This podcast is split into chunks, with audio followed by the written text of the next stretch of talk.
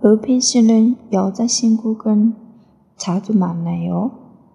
네, 자주 만나요. 무엇을 해요? 가디 영화는 봐요. 저는 라면은 자주 먹어요. 스티플 씨는 중국어식은 좋아해요.